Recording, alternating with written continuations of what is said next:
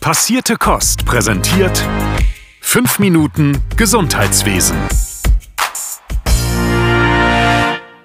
Hi, hier ist Sören mit den aktuellen Pflegenews.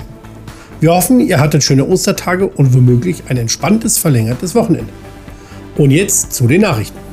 Das Statistische Bundesamt hat Daten zu den Ausbildungsverträgen in der Pflege veröffentlicht. Daraus geht hervor, dass die Zahlen von 2021 bis 2022 um rund 7% zurückgegangen sind.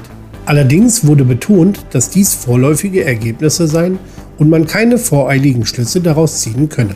Das bestätigte nun auch Christine Vogler, Präsidentin des Deutschen Pflegerats. Sie betitelte es als unseriös und populistisch aus den Zahlen voreilige Schlussfolgerungen zu ziehen. Man müsse auf das abschließende Ergebnis warten.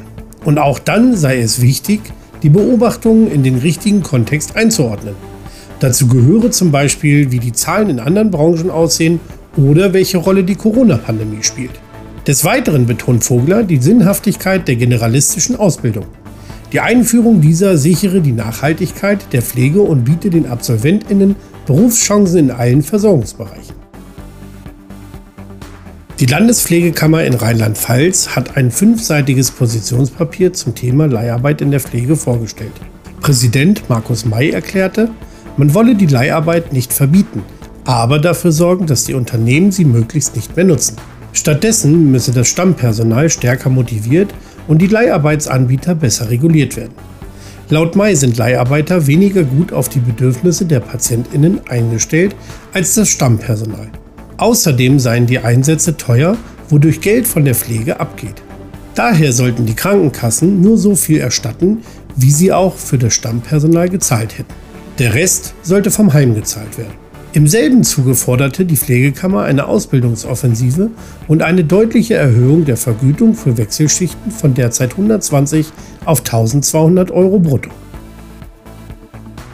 Das Bundesgesundheitsministerium hat letzte Woche einen Gesetzentwurf zur Reform der Pflegeversicherung beschlossen.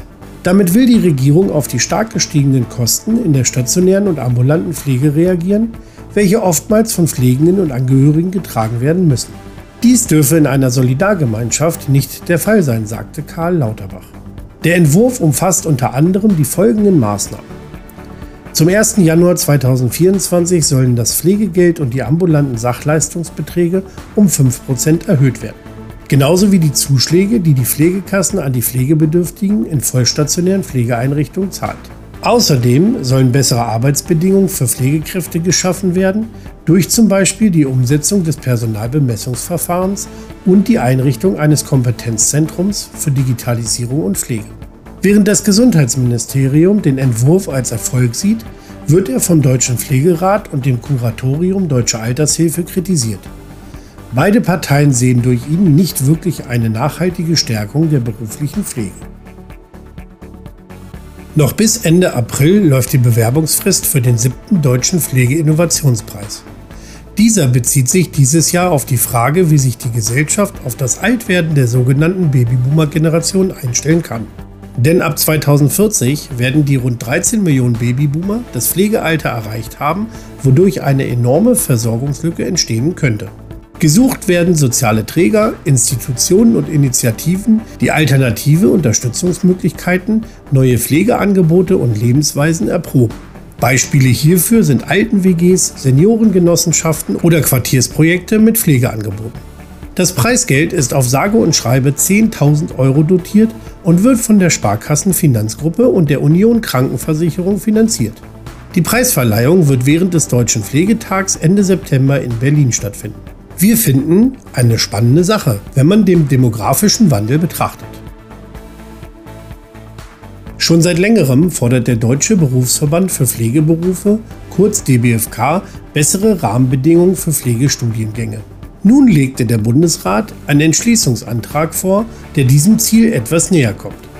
Durch den Antrag wird die Regierung aufgefordert, zeitnah einen Gesetzesentwurf zur Vergütung von Pflegestudierenden während der Praxiseinsätze vorzulegen.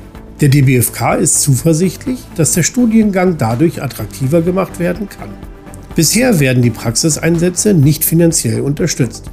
Christel Bienstein, DBFK-Präsidentin, betonte die Wichtigkeit der Akademisierung der Pflege. Denn die Versorgungsanforderungen würden immer komplexer werden und Deutschland dürfe den Anschluss an internationale Standards nicht verlieren. Das war's von mir, bleibt gesund, bis nächste Woche, euer Sören von Passierte Kost. Passierte Kost. Pflegethemen mundgerecht angereicht. Ein Podcast von Noventi Care.